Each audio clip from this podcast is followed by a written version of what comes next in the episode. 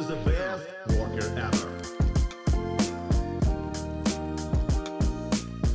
Привет, вы слушаете подкаст «Работник месяца» в студии Лиза. Сегодня мы поговорим о специфике сферы страхования и о том, так ли оно необходимо, как утверждают сами страховые компании. В гостях у нас Анастасия Залеская, управляющий партнер проекта Benfin Finance. Анастасия, добрый день. Добрый день. Benfin — онлайн-сервис страхования, я так понимаю. А, расскажите, что именно вы делаете, какие страховки у вас можно получить? Наш сервис, он э, как онлайн-сервис существует только с 2020 года. А свою деятельность на рынке страхования наша команда ведет э, уже более 11 лет. В этом смысле у нас большой стаж работы в этой отрасли. И, но два года назад мы задумались о смене стратегии продаж, поскольку и современные тенденции рынка, и диджитализация всех процессов заставили пересмотреть нас подходы э, к общему ведению бизнеса и фактически полностью его видоизменить. Если ранее у нас была огромная агентская сеть и офисы продаж, то и мы продавали только бумажные полисы, то на сегодняшний день мы полностью отказались от этой стратегии. И сейчас вот сам э, сервис э, Benfin Finance – это некий marketplace, или как принято сейчас говорить, там онлайн-платформа, которая дает основное бесспорное преимущество для всех наших клиентов – это получение услуги дистанционно, не выходя из дома, офиса, но и с некой некой благодарностью, с кэшбэком. А, на сегодняшний день на нашей платформе можно оформить полисы обязательного страхования автотранспорта ОСАГО и добровольного страхования КАСКО. А, в дальнейшем мы, конечно же, планируем подключить и другие виды э, страховых услуг, такие как э, страхование выезжающих за рубеж, э, страхование жизни и здоровья. Но на сегодняшний момент их можно оформить только через сотрудников нашей компании. Вы полностью перешли в онлайн или сейчас еще продолжается также выдача полисов в офлайн формате? Нет, мы сейчас полностью работаем только в онлайне. А, понимая вообще а, всю целесообразность ведения этого бизнеса, поскольку потребителю, а, у потребителя сейчас очень мало времени. Все сейчас заняты, несмотря на пандемию, кто-то не мог передвигаться из дома. И используя наш онлайн-сервис, ему нет необходимости тратить время ни на поход в офис, ни на поиски брокера или страхового агента. Достаточно там 7 или там 10 минут для оформления полиса ОСАГО через нашу платформу. И это начинает от момента введения данных по автомобилю, собственникам, лицам, допущенных к управлению, до получения электронного полиса себе на почту. И очень важно, кстати, отметить в этой ситуации, что сервис у нас э, защищен, и вопросам безопасности мы уделяем особое внимание. Э, покупатель у нас оплачивает э, денежные средства напрямую в страховую компанию. Угу. Ну, это удобно, конечно. То есть, а наши партнеры – это ряд федеральных страховых компаний, и мы планируем расширять этот перечень. Ну и, конечно, самый приятный для клиентов момент – это получение кэшбэка. Он становится доступным к выводу э, на карту клиента сразу после оплаты полиса через его личный кабинет. И поэтому пользователь нашей платформы купит свой полис в любом случае дешевле, чем напрямую там, страховой компании или через агентов. Ну, в условиях кризиса, я считаю, это неоспоримое преимущество. Дополнительную экономию средств получить и возможность дополнительного заработка. А зачем вам этот кэшбэк в принципе, это такой как бы маркетинговый ход больше, или в этом есть э, какая-то еще техническая полезность? Прежде всего, это комфорт, удобство и, конечно же, выгода для пользователей нашей платформы. А, остановлюсь на этом моменте немножечко поподробнее и расскажу о возможностях для клиентов, которые оформляют полис на свой личный автомобиль, и о возможностях э, дополнительного заработка с нами. А, если клиент в первом случае как физическое лицо регистрируется на платформе с целью приобретения полиса ОСАГО или КАСКО, то сразу после оплаты он получает кэшбэк в размере 5% от стоимости полиса ОСАГО и 10% от стоимости а, полиса КАСКО в виде возврата денежных средств на карту клиента. Эта опция будет доступна в его личном кабинете. А вот на вопрос, сколько можно заработать денег, если оформлять э, несколько автомобилей или это делать системно, Этот вопрос часто задают наши клиенты, и, безусловно, мы даем такую возможность. Если вы имеете статус индивидуального предпринимателя или самозанятого, то можете зарегистрироваться в этом статусе на платформе, отправить подтверждающие документы в службу техподдержки. И в таком случае мы выплачиваем комиссионное вознаграждение до 22% от стоимости полиса ОСАГО и до 27% от стоимости полиса КАСКО. А, мы считаем, что это уже более значимый заработок. Оформить полисы можно родственникам, друзьям, коллегам, посторонним лицам. И за это получить повышенное вознаграждение.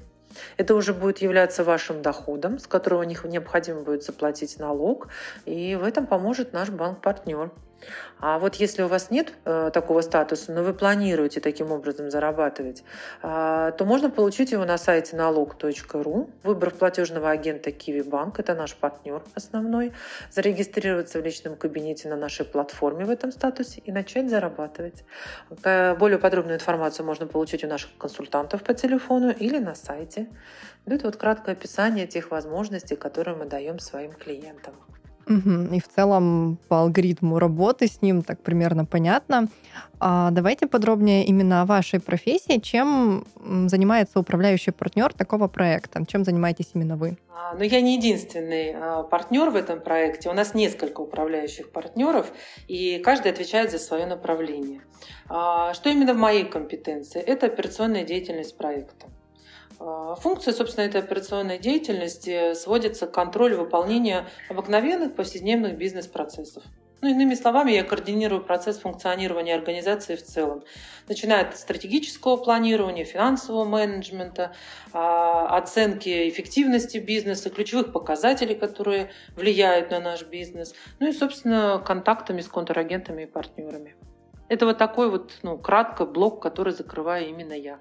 Соответственно, у других партнеров есть э, другие зоны ответственности, и все мы вместе составляем единую систему, которая позволяет работать эффективно нашей платформе. А какие еще специалисты заняты в работе? Насколько команда большая в целом? Ну, вы знаете, наши основные сотрудники – это все-таки менеджмент компании. По сути, это совладельцы и люди ну, с очень высоким уровнем компетенции и ответственности. А, у нас есть также э, сотрудники отдела технической поддержки.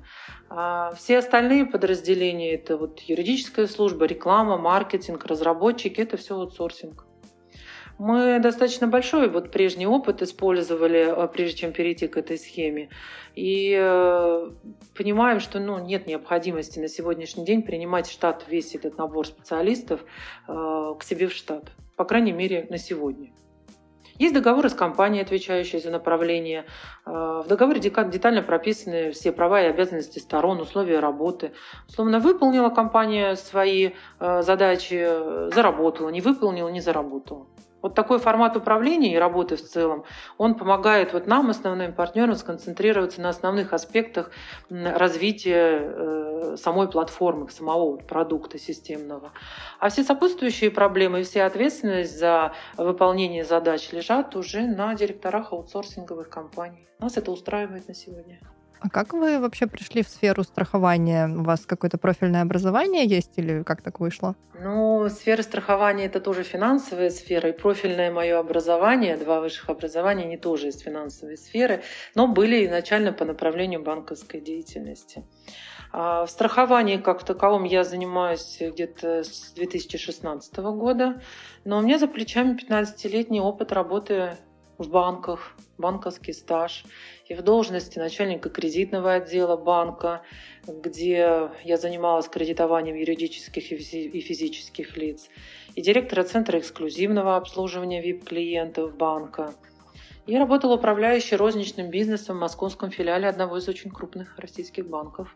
Но, по сути, на всех этапах работы, независимо от должности, мы вот э, как банк, как я, как представитель банка, очень тесно сотрудничали со страховыми компаниями. И даже существует у нас такой термин банкострахования, под которым мы понимаем реализацию именно страховых продуктов через э, банковские каналы продаж, ну, попросту через отделение банков. через имеющихся сотрудников. А, основные виды банка страхования, с которыми работали, это, конечно, страхование жизни и здоровья заемщика, которое при потребительском кредитовании очень распространено, а, страхование от несчастных случаев, ипотечное, коробочное страхование имущества, как сопутствующие к банковским продуктам товары. Но мы продавали также через отделение банков и более сложные продукты, такие как накопительное страхование жизни. Поэтому, имея базовое финансовое образование и такой опыт, мне несложно было переориентироваться. Конкретно по вот этим сегментам страхования жизни, страхования здоровья, а, ответ вроде бы понятен на, на вопрос, который я хочу вам задать, но тем не менее, а, зачем получать такую страховку, что она дает? А, что нам дает страхование жизни и здоровья заемщика? Но прежде всего это безопасность для всей семьи.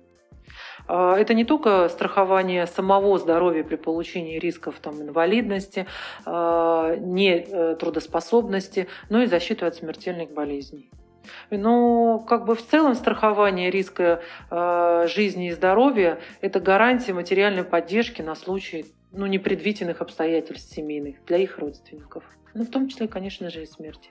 Всем ли нужно страхование или есть э, какие-то определенные категории людей, которым предпочтительно получать страховку, а кому-то не обязательно. Вы знаете, как обязательное страхование необходимо и продиктовано вообще законом.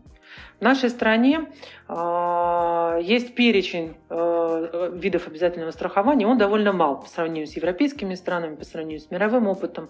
Это медицинское страхование ОМС, которое есть у каждого гражданина Российской Федерации, должно быть. Пенсионное страхование ОСАГО, так называемая авто, автогражданка, страхование ответственности для бизнесменов, ну и также других там нескольких групп профессионалов. Ну, например, необходимо страховаться тем, кто работает нотариусом депозитарием, там, кадастровым инженером. Вот. А заключать ли договоры по добровольным видам страхования, ну, это для себя определяет каждый гражданин. Поэтому они и называются добровольными. Это должен быть э, осознанный выбор рисков, который человек сознательно для себя страхует. Мне кажется, что большинство людей в России считают опцию страхования очень далекой от базовой потребности и базовой категории расходов – есть ли какая-то положительная динамика в этом направлении, в том смысле, что вот, например, сейчас все больше и больше людей обращаются за страховками? Замечали ли вы такое? Это очень глобальная, интересная тема развития, становления и реалий сегодняшнего дня на рынке страхования в России. А, но предлагаю вам вернуться и начать с вопроса, а что же вообще такое страхование? Я считаю, что для тех людей, которые понимают этот процесс и хоть немного с ним сталкивались на практике, не считают страхование бесполезным и высокозатратным в соотношении с рисками. А, если простым языком выражаться, то страхование – это механизм перекладывания материальной ответственности со своих плеч на плечи страховой компании. И по большому счету различий в принципе работы страховых продуктов за рубежом или у нас, ну, его просто нет. А, основное отличие наших рынков складывается из сложившейся культуры страхования имеет исторические корни, а поведение среднего российского потребителя от зарубежного заключается лишь в том, что в нашей стране общий уровень доверия к институту страхования а, значительно ниже. Потребитель чаще всего рассматривает страхование не как полезный инструмент защиты, а именно, как вы сказали, дополнительную нагрузку на семейный бюджет. А, вообще рынок страхования в России сравнительно молодой. То же самое, что можно сказать и о его регулировании. А, до конца XVIII века страхование в России развивалось очень медленно. А, первое страховое общество было основано в 1765 году как общество страхования от огня. А, и только в 1827 году было учреждено первое российское страховое общество. И в то время а, образование такого общества вызвало просто небывалый ажиотаж на рынке. Это его акционерами стали члены императорской семьи, министры, а, поэт Александр Сергеевич Пушкин, ну и, в общем, другие известные персоны. А, министр финансов того времени, Канкрин, позднее Витте, высказывались о необходимости развития общедоступного страхования и имущества, и жизни, и здоровья, и смерти, и промышленности, торговли, транспорта. И до 18 года рынок развивался достаточно активно в городах Российской империи. Открывались страховые учреждения, включали отделения, агентства. Деятельность страховых компаний регулировалась государством. В 1905 году э, был принят закон о страховании доходов и капиталов через посредство сберегательных касс. Данный закон позволил а, всем нам известным сберкассам заниматься еще и страхованием жизни. А, в 1918 году страховые предприятия были национализированы, объявлены государственной монополией, и все страховые операции на территории страны стала осуществлять одна организация. Всем нам известный Госстрах СССР. Но, безусловно, на сегодняшний день э, на рынке российском присутствует уже далеко не одна страховая компания. Но, тем не менее, по сравнению с европейскими рынками, которые имеют большой исторический опыт развития, а, стоит отметить, что наши страховые компании могут предложить ну, не более 200 видов продуктов. На сравнение в США их около 3000. И абсолютно в каждой стране существует два вида страхования – добровольное и обязательное. И при этом э, второе, оно не зависит от желания человека, оно возникает в силу закона. Как показывает практика, чем больше развита страховая сторона жизни в государстве, тем больше пунктов в этом списке. В нашей стране список ограничен. Это медицинская, пенсионная, ОСАГО и страхование отдельных категорий граждан. В принципе, во всех развитых странах мира ОСАГО – это один из ключевых сегментов страхового рынка. А, если не ошибаюсь, э, еще в 1929 году, а, по-моему, в Австрии впервые было введено национальное обязательное страхование ответственности.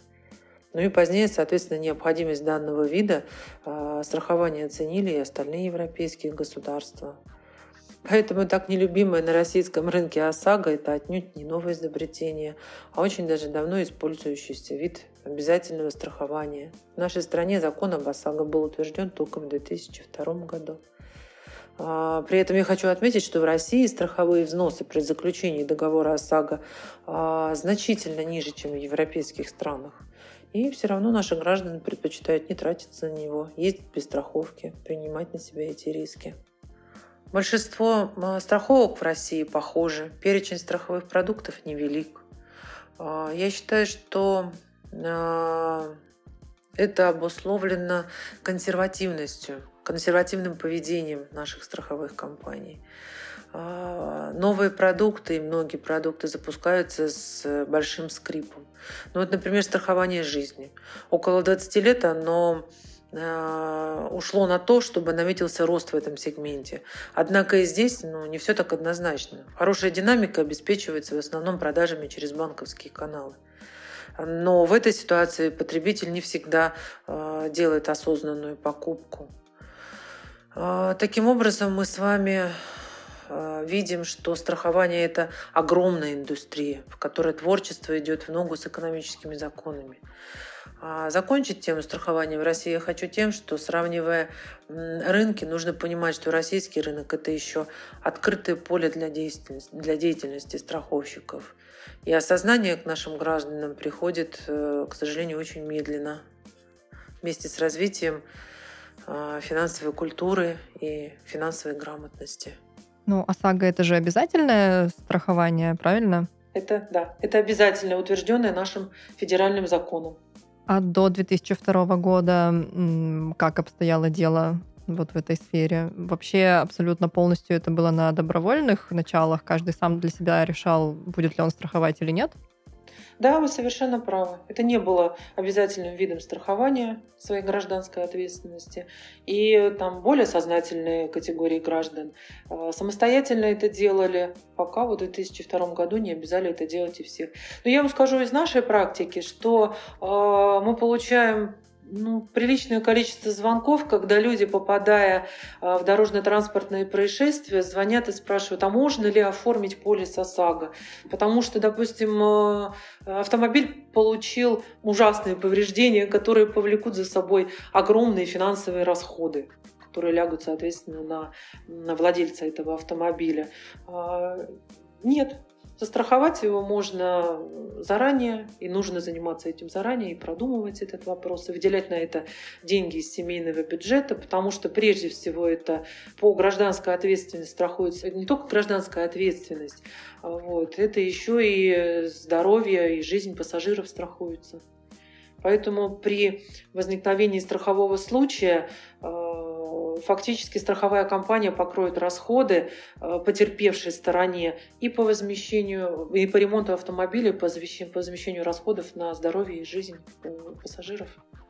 Это очень важно, и об этом нужно задумываться. К сожалению, вот зачастую у нас люди не хотят этого делать. А добровольное страхование – это, как ясно из названия, сознательный выбор каждого. Страхуются все. Футболисты страхуют ноги, певицы – голос, модели – другие части тела. Иногда бывает э, это пиар-акции, особенно за рубежом, когда звезды шоу-бизнеса угу. страхуют э, за огромные космические деньги э, свои части тела. Как вы считаете, что является причиной такого неответственного отношения к страхованию, ну, чего угодно? А, почему, я имею в виду именно в России, люди не считают это необходимым? Вы знаете, к сожалению, у нас э, отсутствует именно а, культура страхования, и я бы сказала, что это связано еще с нашим русским менталитетом. Но э, я могу перечислить множество пунктов, для чего нужна та или иная страховка, но я скажу проще. Избежать неприятностей удается, к сожалению, не всегда и не всем. Но есть способ компенсировать ущерб от этих неприятностей, это просто застраховаться. Э, стихийные бедствия, болезни, смерть близких, э, дорожно-транспортные происшествия, другие неприятные события, которые происходят в жизни людей, всегда легче перенести, когда вы знаете, что убытки вам возместят. Это нам показала очень хорошо вот э, ситуация прошлого года, период пандемии, когда э, прошли массовые сокращения на работах, когда люди сидели дома, когда были урезаны заработные платы, э, когда возникали э, сложности, с, именно финансовые сложности в семьях, а при этом проблема от этого не уменьшалась, люди болели, умирали, происходили дорожно-транспортные происшествия. Вот для чего, собственно, нужно страхование. А можно ли сказать, что развитие рынка страхования в России скорее сдерживает вот этот менталитет граждан и, соответственно, отсутствие какого-то активного спроса на страховые услуги, а, чем, ну, допустим, законодательная база или что-то еще? Что именно вот спроса нет? Ну, вы знаете, сам по себе, ну, спрос, он формирует предложение.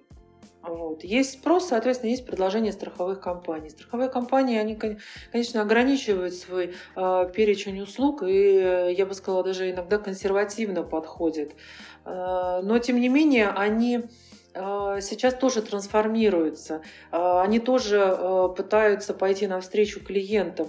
Если вы, допустим, стоимость, если мы будем сравнивать стоимость каска и ОСАГО, безусловно, там каска дороже в 5, а то и в 10 раз, чем стоимость ОСАГО. ОСАГО – это обязательный вид, каска – это добровольный. Но, тем не менее, если клиент попадает в аварию по его собственной вине, то ему по ОСАГО никто ничего не возместит, и ему машину придется ремонтировать за свой счет. Сами знаем, что стоимость э, ремонта, э, тем более у официальных дилеров, стоимость запчастей, она достаточно высокая. Э, страховые компании готовы идти навстречу, они готовы даже предлагать э, усеченные в виде каска с определенным там перечнем рисков. Вот вы хотите, допустим, только э, каска от угона, вы можете приобрести себе этот полис. Хотите каска с франшизой, вы можете, но оно будет значительно дешевле с франшизой, вы можете приобрести себе такой вид каска. То есть страховые компании разными способами пытаются привлечь сейчас клиентов, предлагая скидки, предлагая разные вариации. А, я вам приведу, допустим, несколько э, видов страхования, которые, как ни странно, пользуются популярностью. Они относятся к таким вот, к экзотическим. Допустим, от укуса клещей. В прошлом году мы обратили внимание на подъем страхов, ну, как бы на увеличение объема э, страховок от укуса клеща именно э, человека и животных. Животное тоже можно застраховать? Да, животное тоже можно застраховать от укусов клещей. Э, я вот скажу вот по собственному опыту. Лечение э, моей собаки обошлось нам э, в позапрошлом году от укуса клеща, и он заболел пироплазмозом. Значит, порядка 35 тысяч рублей. При этом страховка стоила тогда полторы тысячи рублей. которая покрыла бы нам все эти расходы. А, по, укус, а, по, по страховке от укусов клеща человека, когда он может заболеть энцефалитом, страховая сумма, то есть сумма покрытия, она составляет 1 миллион, а страховка в разных страховых компаниях до 500 рублей. Вот здесь, собственно, и можно посчитать, что выгодно, что невыгодно. А вот эта сумма, допустим, до 500 рублей, да, вот, ну, конкретно, если этот пример берем, это единократный взнос или ежемесячный, или как? Нет, это единовременный взнос. А, полис действует один год, и в течение одного года, если человек а, наступает страховой случай, человек заболевает энцефалитом от укуса клеща, то, соответственно, страховая компания возмещает ему все расходы на его лечение. Угу. Очень популярны страховки э, по ковиду очень популярны стали в прошлом году. Несмотря на запреты по передвижению за рубеж, люди наши ездили по России, очень много отдыхали на наших черноморских курортах, в Крыму, э, в странах ближнего зарубежья отдыхали. И вот э, если ранее, передвигаясь по России, страховки никто, ну, очень редко оформляли, прям совсем маленький процент, это был 1% от общего объема всех путешествующих, то вот, начиная с прошлого года и сейчас эти страховки пользуются огромной популярностью. Безусловно, они включают в себя риск ковида. Стоят они недорого. Э, допустим, последний раз вот вчера оформляли страховку, э, семейная пара улетает в Абхазию, они заплатили с учетом риска ковида на 35 тысяч евро на каждого с покрытием страховой суммы. 6 тысяч рублей. Ну, конечно, да, кажется это таким логичным воспользоваться страховкой. Например, когда покупаешь авиабилет, тебя спрашивают, доплатите еще 500 рублей за а, страхование, но все-таки... От невыезда, да? Да, да, в случае разных всяких перипетий, но все-таки вот как знаю, большинство людей, большинство моих знакомых, по крайней мере, не пользуются этой опцией. Вот что нужно делать? Может быть, э, Бенфин ведет какую-то просветительскую деятельность, связанную с э, ликбезом по страхованию, а, рассказывая людям о том, для чего им это нужно. Есть ли вот у вашего проекта, может быть, какие-то такие, такой функционал образовательный?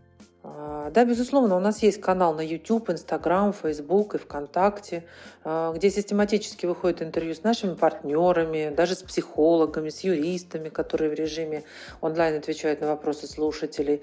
А, с юридической точки зрения дают оценку сложным ситуациям. Интервью с представителями страхового бизнеса, где мы рассказываем людям, почему, собственно, важно страховать свои риски и что может произойти, если они этого не делают. А, очень интересное было интервью по каршерингу. Наши юристы вместе со слушателями разбирали все тонкости и риски, которые должен знать человек, если решает воспользоваться этим сервисом. А, в общем и целом мы активно стараемся принимать участие в формировании рынка страхования, ратуем за новаторские идеи и новые сервисы услуг. А, ведь, по сути, рынок страхования – это достаточно большая часть финансового рынка. И фактически мы все с вами являемся его участниками. И страховые организации, и страховые брокеры-агенты, и сами страхователи, юридические и физические лица, и государство, которое осуществляет государственное регулирование страховой деятельности, обязательно лицензирование, а, вообще контроль за обеспечением финансовой устойчивости страховых организаций. Но я бы хотела отметить, что, к большому сожалению, а, в нашей стране существуют реальные проблемы с повышением финансовой грамотности россиян. А, и хотя, собственно, данная проблема чрезвычайно остро стоит во всем мире, но в России она имеет сугубо специфический характер, связанный с историческим, культурным, социально-экономическим содержанием. И это выражается в значительно более низком уровне финансовой грамотности россиян. Я считаю, что финансовой культуре нужно начинать обучение детей с младших классов, прививать детям навыки и модели поведения в области финансовых отношений, финансового планирования и распределения полученных доходов, учить вообще, как правильно накапливать и инвестировать свои деньги обращаться с финансовыми инструментами, как правильно расставлять приоритеты, на что потратить в первую очередь, а на чем можно и сэкономить. Э, печально, но по статистике у нас люди чаще готовы застраховать свое имущество, чем жизнь и здоровье. Э, фактически все решения, программы и усилия страны в разрешении этой проблемы, по сути, должны носить императивный характер – так как финансовая грамотность населения на сегодня стала важнейшим фактором эффективности национальной экономики. И, безусловно, каждый участник экономической системы должен делать свой вклад в развитие финансовой грамотности и культуры граждан, а не стремиться только к получению своих прибылей различными способами. Вот сейчас с введением активным в сферу онлайн-формата, в котором и вы работаете, наверное же все-таки эта процедура упростилась, обращение за страховкой, и как следствие количество этих обращений возросло. Есть такое, какая-то такая зависимость? Ну, в период, э, да, в период пандемии у нас оборот возрос. То есть у нас возросли объемы продаж. И сейчас они тоже не падают, а возрастают, потому что, э, в общем-то, э, чем хороший сервис, то, что он комфортный, он простой для понимания. Если нужно, всегда включается 24 э, на 7 круглосуточная служба поддержки. Сервис надежный, платформа защищена. Вопросам безопасности мы уделяем э, большое и особое внимание. Но самое важное знать покупателю при оформлении полисов онлайн, э, что оплату покупатель должен непосредственно производить в страховую компанию. Э, это важно, и это позволит э, не попасть на мошенников.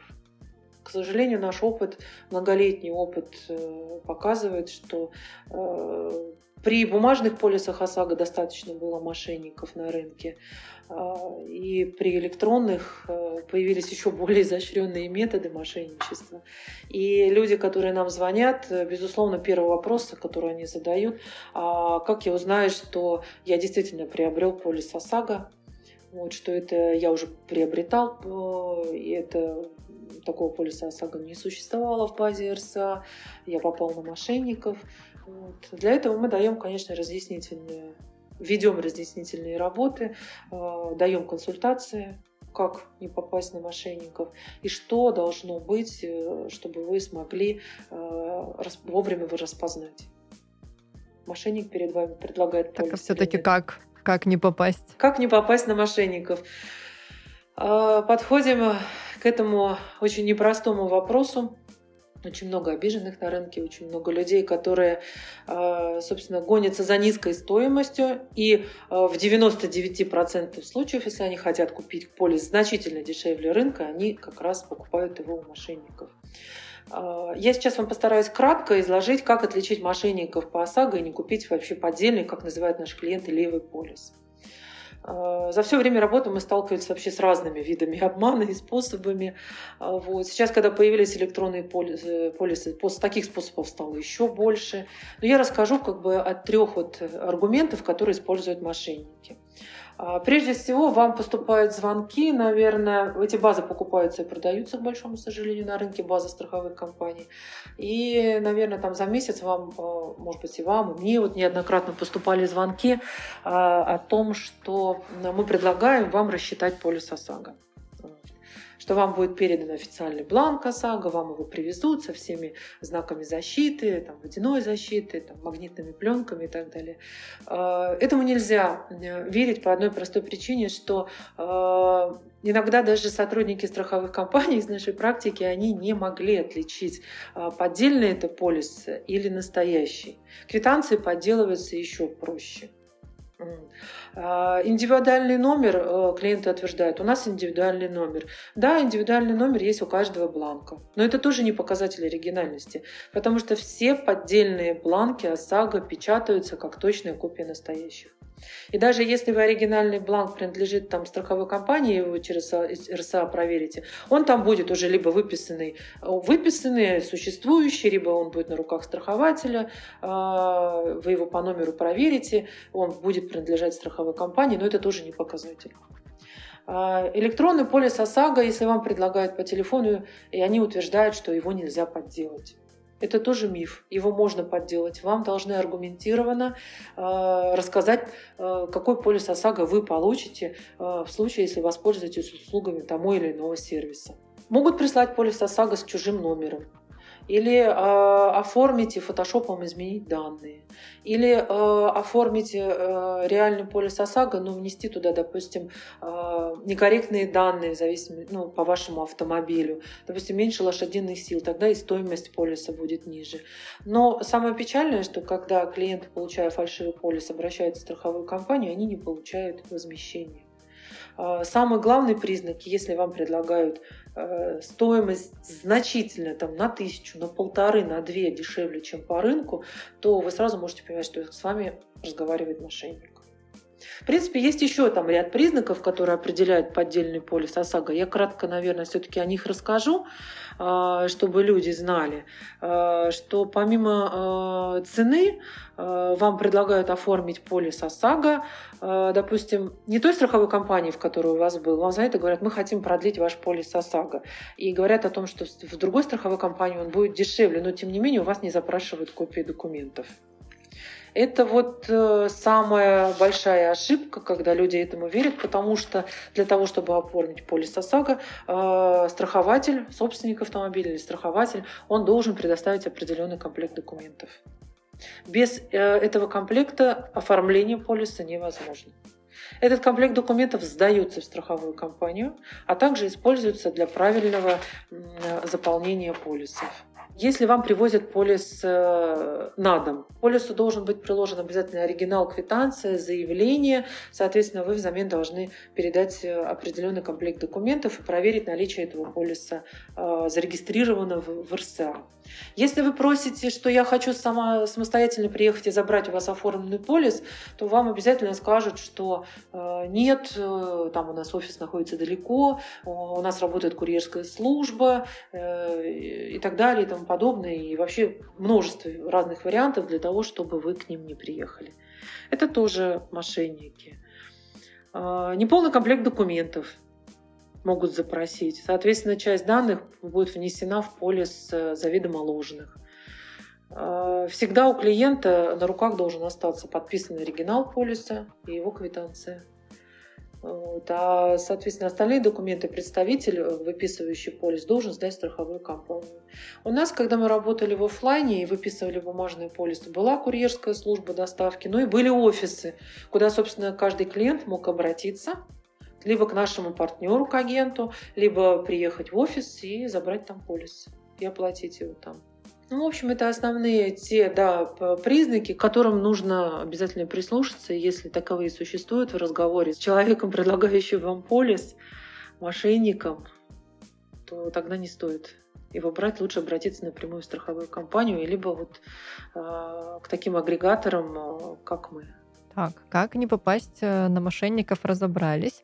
А можно ли, вот выбрали хорошую компанию, потенциально надежную, а можно ли как-то сэкономить на оформлении полисов ОСАГО и КАСКО? А, и не скажется ли это как-то на качестве конечного продукта? А, я точно могу сказать за нашу платформу, что с Benfins финансы экономить можно. А, ранее я уже говорила о тех способах экономии.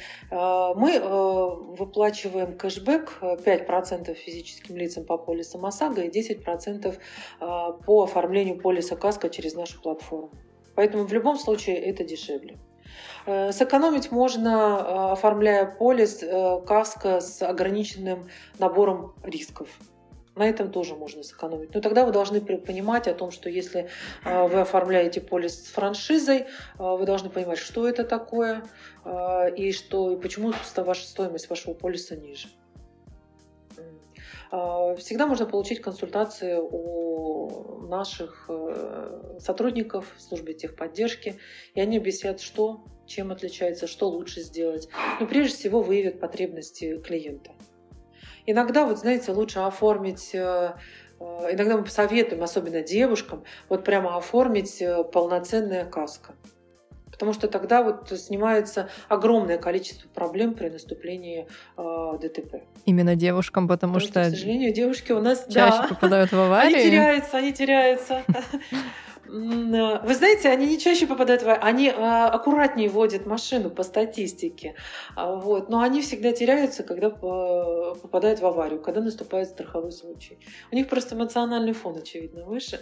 Поэтому а, им проще, если к ним им дадут консультацию по телефону подробную из страховой компании, либо к ним выйдет эксперт на место, и далее они просто отгоняют машину или эвакуируют машину к официальному дилеру, и дальше официальный дилер в рамках заключенного полиса КАСКО урегулирует э, самостоятельно убытки со страховой компанией и э, ремонтирует и выдает уже машину в готовом виде. Это, в общем-то, всем проще, мне кажется. Гораздо комфортнее, чем заниматься всем самому. А из чего складывается стоимость полисов обоих видов, каска и ОСАГО? А, страховую премию, которую выплачивает клиент, ну то есть саму стоимость полиса, а, по-прежнему считают как произведение базовых ставок и коэффициентов. Это мы по ОСАГО сейчас говорим. А, устанавливает у нас минимальные и максимальные размеры базовых ставок, это Центральный банк. То есть тарифы определяет по-прежнему Центральный банк. А, вообще стоимость ОСАГО определяется по простой формуле. Необходимо умножить сам базовый тариф выбранной страховой компании на коэффициенты, которые индивидуальны сейчас для каждого клиента. Они зависят от всего, от возраста, от опыта водителя, от характеристик транспортного средства, от регионов, от э, количества штрафов. Но если раньше, допустим, базовая ставка страхового тарифа зависела только от технических характеристик, там, особенностей конструкции, назначения транспортных средств, то сейчас факторов э, прибавилось. Э, Центральный банк выпустил указания, где перечислены э, факторы, которые могут влиять на размер базовой ставки. Поэтому сейчас рассчитать и однозначно сказать, что без расчета, что полис будет стоить примерно хотя бы, да, там плюс-минус столько-то, это невозможно. Нужно обязательно взять данные клиента, э, забить их в систему, рассчитать и понять, в какой страховой компании полис будет дешевле. Но разница в 30% не может быть. Если 30%, то это мошенники. А стоимость по каско, как правило, она в 5-10 раз выше. И, как я уже говорила, говорила ранее, она складывается из э, разных рисков, которые определяет для себя клиент. Большинство российских автовладельцев отказывается от страховки автокаска именно по причине ее высокой стоимости. Именно поэтому сейчас страховые компании стараются дать вот рынку э, более дешевые продукты по с ограниченным набором рисков которые готовы они покрыть при наступлении страхового события. Стоимость индивидуальна, и я считаю, что определить ее голословно невозможно. Хотя таких вопросов нам поступает много. Скажите, сколько будет стоить страховка на такой-то автомобиль? Ну и как вы отвечаете в данном случае? А, безусловно, мы можем предоставить, мы, мы просим предоставить пакет документов, а, что, собственно, является на основании которых мы делаем расчетную величину. Сама, сам, сам расчет занимает там, ну, 5-10 минут. Либо мы отправляем клиента на сайт и говорим, что вы самостоятельно можете, э, потратив там 5, э, там, либо 10 минут, забив данные, рассчитать по нескольким страховым компаниям, сколько вам обойдется покупка стоимость, э, стоимость э, полиса ОСАГО при его покупке. Э, соответственно, либо мы можем это сделать самостоятельно. Но тогда клиент нам должен прислать определенный перечень документов на почту info.sobaka.benfin.ru. Наши сотрудники э, произведут расчет и свяжутся с клиентом. А, в среднем, если клиент э, ежегодно страхуется, и у него есть э, действующий полис ОСАГО, и он планирует э, продление, то в соответствии с законом а, об ОСАГО у нас накапливаются у каждого клиента скидки за безубыточную езду. И если предыдущий год была безубыточная езда, то полис может стоить либо столько же с учетом увеличения тарифов, либо немножко ниже. Цена немножко скорректируется. Как вы думаете, как будет развиваться рынок страхования в целом? И вот в частности в направлении ОСАГО и КАСКО, автострахования, какие тут перспективы? Возвращаясь к общему развитию нашего российского рынка страхования, мне бы хотелось сказать, что это, это огромная индустрия, в которой вот творчество идет в ногу с экономическими законами. Сравнивая вообще рынки страхования, нужно понимать, что российский рынок – это еще очень открытое поле для, де- для деятельности страховщиков. При поддержке государства оно сейчас э, старается поддерживать страховщиков. При поддержке государства при приведении э, работы с населением, при возрастании культуры э, страхования, я думаю, что у нашего рынка есть все перспективы глобально быть не хуже, чем международные рынки страхования. И давать нашим клиентам э, такой же большой и разнообразный перечень услуг, которые будут востребованы, как и вот сейчас на рынках Европы. Ну, надеемся.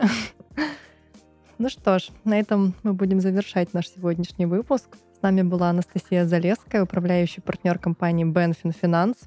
Поговорили о том, зачем нужно страхование, зачем нужно автострахование, как выбрать, как не ошибиться. Анастасия, благодарю, очень интересно. Я надеюсь, что ряд аспектов, которые мне удалось затронуть сегодня в этом интервью, э, будут полезны как для покупателей полиса страхования, так и для людей, планирующих с нами работать. Э, поскольку изначально наш проект создавался не только с целью получения прибыли, но и как социальный проект, который позволит наше непростое время сокращений людям получить возможность дополнительного заработка, обеспечить свою семью, свои потребности, развить новые навыки. Наш сервис позволит вам оформить полис быстро, удобно и комфортно. Очень было приятно с вами, Елизавета, пообщаться.